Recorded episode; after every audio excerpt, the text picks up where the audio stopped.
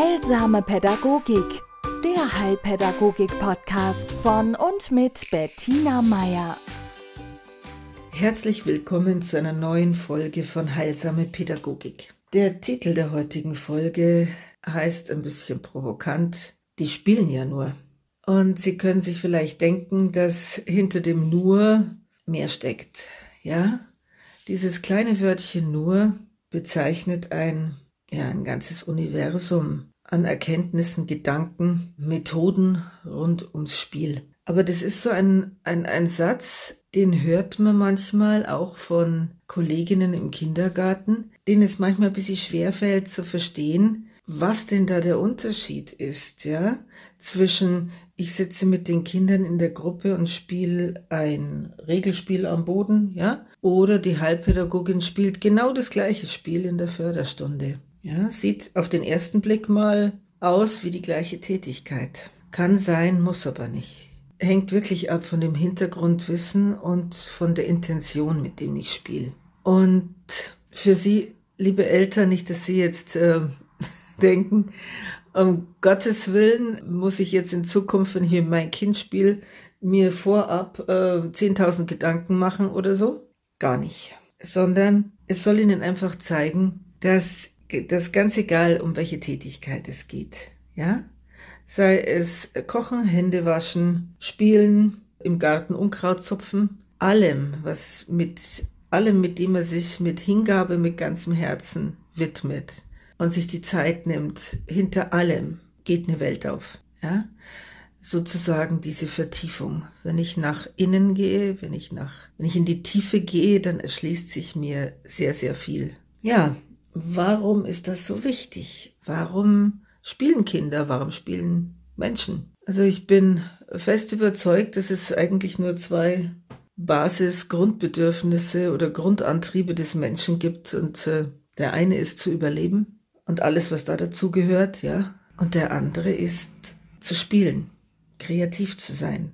Denn Kreativität und Spiel hängen ursächlich zusammen. Irgendjemand wird sich in irgendeiner Höhle oder in irgendeiner Savanne in der karg bemessenen Freizeit nach dem Jagen, nach dem Essen, nach dem Kämpfen, nach dem was auch immer, wird sich ein Spiel ausgedacht haben. Ja? Und da haben wir schon eine ganz wichtige Funktion. Spielen hat mit Denken zu tun. ja, auch die, denke ich, allerersten Spiele, die Fangenspiele waren, die äh, Versteckspiele waren, die ja eigentlich auf einem Impuls beruhen. Wenn ich eine Regelhaftigkeit daraus ableite, muss ich denken. Und ich muss Übereinkünfte treffen. Ich muss mich mit jemandem unterhalten. Und da sind wir beim zweiten Punkt. Für die allermeisten Spiele brauche ich ein, einen, eine Mitspielerin. Ja? Also natürlich gibt es auch Spiele, die man allein spielen kann. Und kreativ sein kann man sehr wohl für sich. Aber zeigen Sie mir den Künstler und selbst der Zweijährige, der kein Publikum braucht, der nicht diese Bestätigung von den anderen braucht. Oh toll, oh super, das gefällt mir. Und diese anderen Spiele, die, die, die man allein spielt, so zur eigenen Beruhigung, Belustigung, Befriedigung, die dienen eher so diesem Bedürfnis der Regulierung, der Selbstregulierung, der Kontemplation, des zur Ruhe kommens, des sich stillfreuens, ja? Die sind jetzt hier in meiner Betrachtung nicht Gegenstand, sondern es geht um die Spiele, die wir alle schon gespielt haben, die wir alle kennen, wo ein gewisser Prozentsatz an Erwachsenen sagt, oh nein, nein, um Gottes Willen nur ja keine sogenannten Gesellschaftsspiele, Regelspiele. Äh, das ist manchen verleidet worden, wahrscheinlich deswegen, weil sie im Kindergarten dazu verdonnert wurden, doch jetzt endlich mal ein Regelspiel zu spielen, damit sie nicht so rumtoben. Hm? Oder weil sie ein Geschwisterkind hatten, das regelmäßig Tobsuchtsanfälle bekommen hat, wenn es verloren hat. Auch ein guter Grund, sich dann von sowas fernzuhalten, ja. Also Spiele sind immer ein Spiegel, ja, unserer Gesellschaft, unserer Befindlichkeit, unseres Zusammenlebens. Spiele sind Gesellschaft in klein, ja. Und sie üben auch Fähigkeiten ein, die wir fürs Miteinander brauchen. Und deswegen spielen wir sie. Also jetzt in der Therapie und in der Förderung. Ja? Und im Kindergarten, weil Kinder durch so ein ganz simples Regelspiel schon sehr, sehr viel lernen. Und da das auf den ersten Blick jetzt nicht so ersichtlich ist, wollte ich mit Ihnen exemplarisch an ein, zwei Spielen mal durchgehen, was denn das ist, was Sie da lernen. Und da geht's schon los bei, ich stelle ein Spiel auf den Tisch und sage nichts dazu, außer dass ich dieses Spiel gerne mit dem Kind spielen wollte. Und heutzutage, und ich meine jetzt das Internetzeitalter, beschert uns da schon so manche Überraschung. Es gibt Kinder, die starren diese Schachtel an und sind sichtlich dieses Konzept in dieser Schachtel ist ein Spiel nicht gewöhnt. Also da ist irgendwas drin, was Mama oder Papa bestellt haben. Aber dass in dieser Schachtel etwas ist, womit man sich längerfristig beschäftigt, das ist für manche Kinder schon ein Novum. Und dann kann man diese Schachtel auch einsetzen, um zu sehen, wie, wie geht das Kind damit um? Also wie öffnet es diese Schachtel? Hat es irgendeinen Plan? Wie ist es gewohnt, dass Schachteln aufgehen?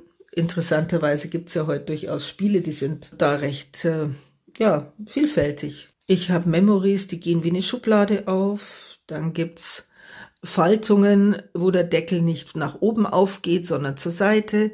Ja, also es gibt die unterschiedlichsten Dinge. Und wie geht jetzt ein Kind damit um, wenn da eine Schachtel steht? Was macht es damit?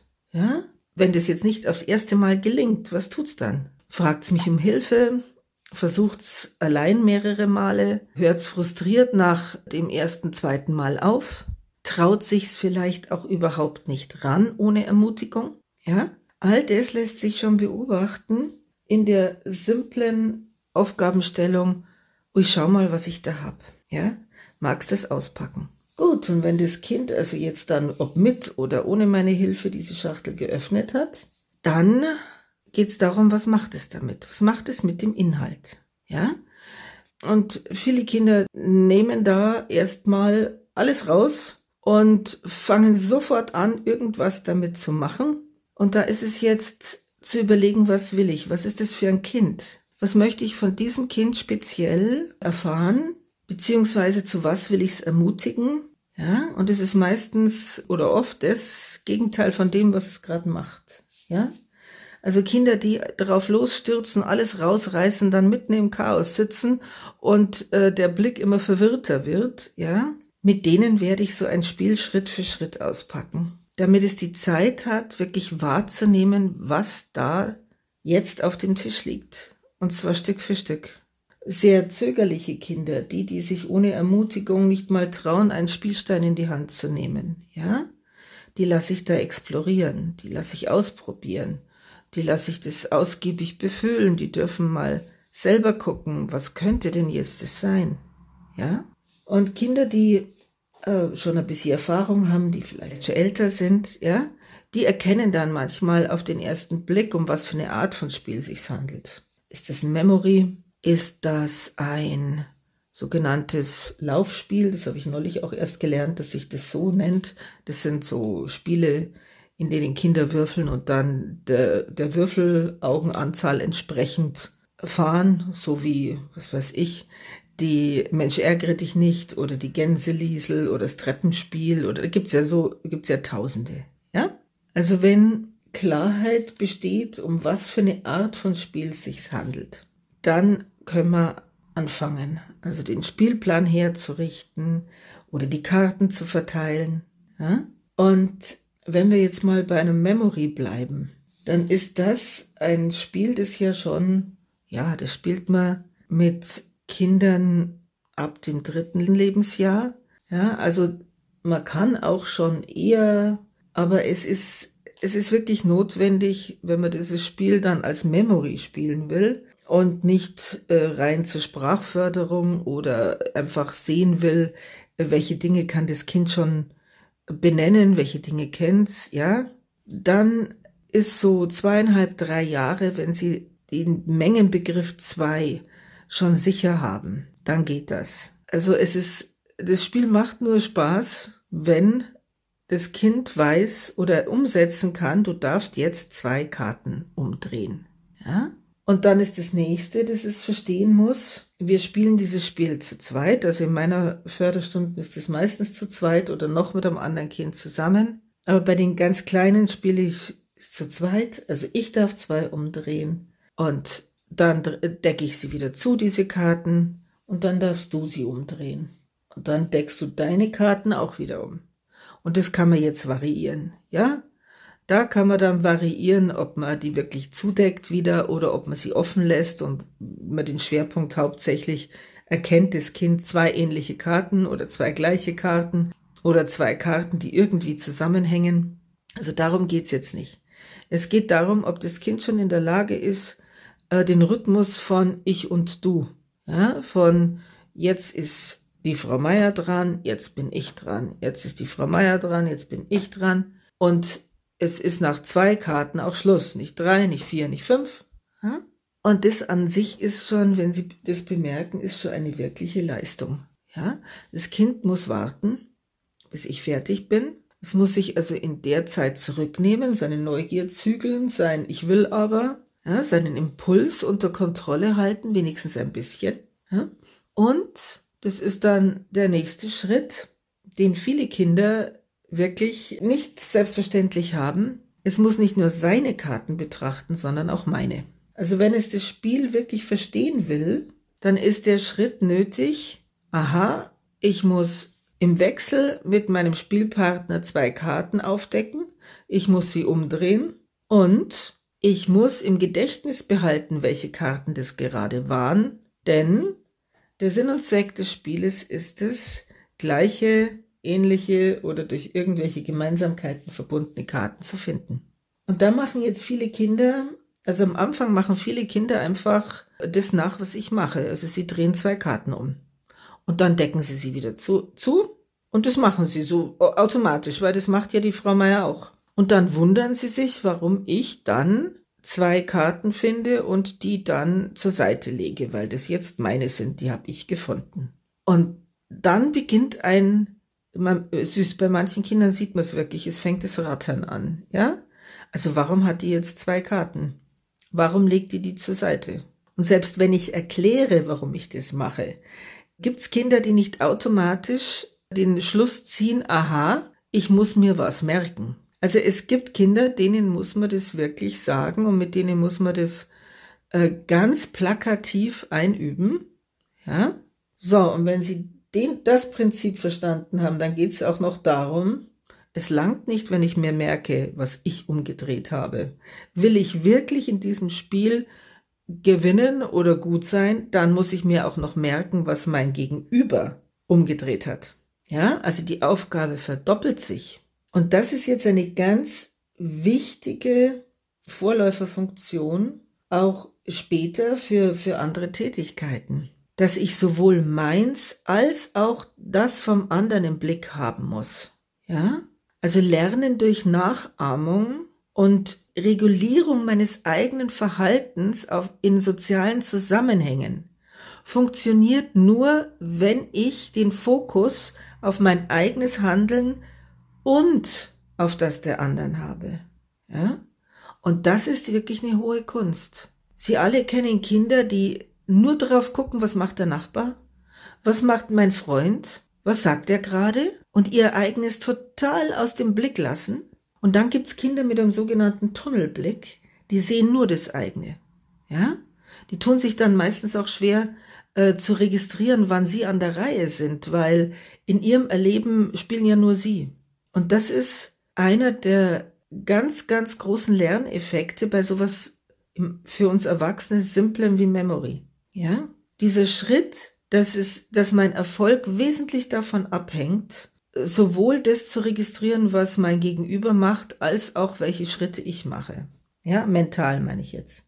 Und dann kommt dazu, dass selbst wenn ich das alles mache, aber auf meinem Popo hin und her wetze oder zwischendurch mal kurz nach hinten kippe oder einen Zwischenstopp an der Schaukel mache oder mich dafür interessiere, welche Fliege fliegt jetzt da gerade. Also meinen Blick schweifen lasse und meinen Körper aus der Zentrierung bringe, dass ich dann nicht mehr weiß, wo die Karten liegen. Ein ganz großer Vorteil von Memory ist es, dass da Kindern erfahrbar wird, dass es einen Vorteil bringt, wenn ich diese fünf oder zehn Minuten, die dieses Spiel dauert, dass ich da in der gleichen Position bleibe. Denn ich kann mir das nur gut merken, wenn ich die Position der Karten zur Position des eigenen Körpers verinnerliche. Ja? Also bei Vorschulkindern merkt man es richtig, die schaffen sich Strategien, die zählen teilweise auch ab, was weiß ich, drei nach rechts, vier nach links oder von oben runter zwei. Ja, also es gibt Kinder, die haben da Strategien entwickelt. Aber im Endeffekt ist es so, ich merke mir die Position der Karten in Bezug auf, mein, auf meinen Körper. Und wenn sich dieser Körper mal 10 Zentimeter nach links, mal 20 nach rechts bewegt, wenn ich äh, aufgestanden bin und hinterher eine andere Position einnehme, dann ist die Orientierung im Raum weg. Ja? Und das dauert lang, sich da wieder reinzufinden. Und das ist ebenfalls eine ganz, ganz wichtige Fähigkeit. Ich habe neulich erst eine Studie darüber gelesen, was das ruhige Sitzen beim Lösen von Matheaufgaben für Vorteile bringt oder überhaupt bei schwierigen Aufgabenstellungen. Also es ist von Vorteil und da bei diesen ganz einfachen und rudimentären Aufgaben, sowas wie ein, ein, finde mir die Position der Karte, die ich vor zwei Zügen aufgedeckt habe, ja, da kommt das schon zum Tragen und da kann man das auch einüben. Und zwar nicht deswegen, weil es toll ist, still zu sitzen und weil ich, weil mich hübbelnde Kinder nervös machen. Das ist nicht der Punkt. Der Punkt ist, ich erhöhe meine Chancen auf gute Ergebnisse. Ja? Und wir haben manchmal so eine Einstellung von wegen, oh, Spaß ist mühelos. Also Spaß ist alles, was leicht geht. Ja? Spaß ist irgendwie was, was nicht ernst zu nehmen ist. Das stimmt so nicht. Ja? Natürlich, wenn ich mit beiden Beinen in die Pfütze hüpfe, ja, oder mich einen äh, Sandhügel runterkullern lasse oder so. Es gibt sehr viele Sachen, die reiner Spaß sind und sonst nichts. Aber Spiele leben davon, dass, dass es noch eine zweite Ebene gibt. Eine der Selbstbemeisterung, eine der Meistern von Schwierigkeiten, eine der, ja, klingt jetzt, klingt jetzt echt seltsam, aber Lohn der Arbeit, ja. Also es gibt Spiele, da macht es einen Unterschied, wie ich mich verhalte in diesem Spiel, ja. Also das trifft natürlich alle Strategiespiele, ganz klar. Wesentlich weniger bei einfachen Würfelspielen. Aber selbst bei sowas wie Memory bin ich ausschlaggebend. Und das ist etwas, was uns auch das Spiel zeigt. Auch wenn man eben, wenn man zu zweit spielt das Spiel spielt sich nicht von allein. Das äh, ist etwas, das kann ich beeinflussen. Und in dem Sinne fördert es unsere ja, Selbstwirksamkeit. Es zeigt uns, oh, ich hab's in der Hand. Ich bin bis zum gewissen Grad fürs Ergebnis zuständig. Und das, wenn Kinder mal verstanden haben, das muss ich nicht sagen, ja, das ergibt sich in der Art und Weise, wie wir spielen, wie ich interveniere, welche Tipps ich gebe und wie ich mich freue, wenn äh, etwas gelungen ist, dass es dann irgendwann bei dem Kind Klick macht. Ja? Und dass so, dass sowas wie eine schöner Pädagogenausdruck, intrinsische Motivation kommt. Ich will's wissen. Ich will's wissen, ob ich das schaffe. Ich will's nächste Mal einen Stapel haben, der doppelt so hoch ist. Ja? Und nicht deswegen, weil ich der Frau Meier eine reinwürgen will. Ja, kann es natürlich auch eine Motivation sein. Hey, ich nehme jede Motivation. Aber deswegen, weil ich mir selbst beweisen will, dass ich's kann. Also auch Selbstbemeisterung. Und das ist, war immer schon und ist auch heute noch eine wirklich wichtige, hilfreiche Eigenschaft. Ja? Und natürlich ist die Hintergrundfolie bei dem Ganzen Spaß. Ja? Und deswegen möchte ich Sie ermuntern und ermutigen und dazu auffordern, all das, was ich jetzt gerade gesagt habe, möglichst schnell wieder in Ihr, ja, Unbewusstes abgleiten zu lassen und das bloß so im Hintergrund mitlaufen zu haben. Oder wenn dann als Information dazu, warum es so ist. dass wir spielen und dass wir in Förderung spielen und dass wir im Kindergarten spielen. Und vielleicht ist Ihnen ein bisschen bewusst geworden, wie viel Prozesse da ablaufen, wie viel Arbeit in Anführungszeichen in sowas vermeintlich einfachen wie einem Memory-Spiel stecken, von den anderen redet man noch gar nicht, ja. Und dass diese Arbeit, die ihr Kind da leistet und diese Dinge, die es da lernt, dass das lustvoll geschieht, dass das Spaß macht und das aber, ja, das möchte ich Ihnen ans Herz legen. Also das Wichtigste bei dem ganzen Thema Spiel ist und bleibt neben dem Spaß oder einen ganz großen Teil des Spaßes macht aus, dass Sie ihn mit Ihrem Kind gemeinsam haben. Für Kinder ist das Wichtigste im Spiel mit Erwachsenen, dass Erwachsene ihnen Zeit schenken. Ich habe das jetzt neulich erst wieder gehört, als ich einen Vortrag einer Spieleentwicklerin zuhören durfte und die das auch ganz klar benannt hat und wo ich mich sehr gefreut habe, dass diese, diese Dame Spiele genauso, ja logisch auch berufsmäßig ernst nimmt äh, wie wir und sie gesagt hat, Kinder, wenn gefragt werden, warum sie spielen, warum sie mit, mit Erwachsenen spielen, dann ist es, weil die Erwachsenen dann Zeit haben für sie. Und ich meine, was gibt es Schöneres, als gemeinsam Spaß zu haben und gemeinsam Zeit zu verbringen? Und deswegen wünsche ich Ihnen viele verspielte, genussvolle und freudige Minuten, Stunden mit Ihren Kindern. Danke. Heilsame Pädagogik der Heilpädagogik-Podcast von und mit Bettina Meier.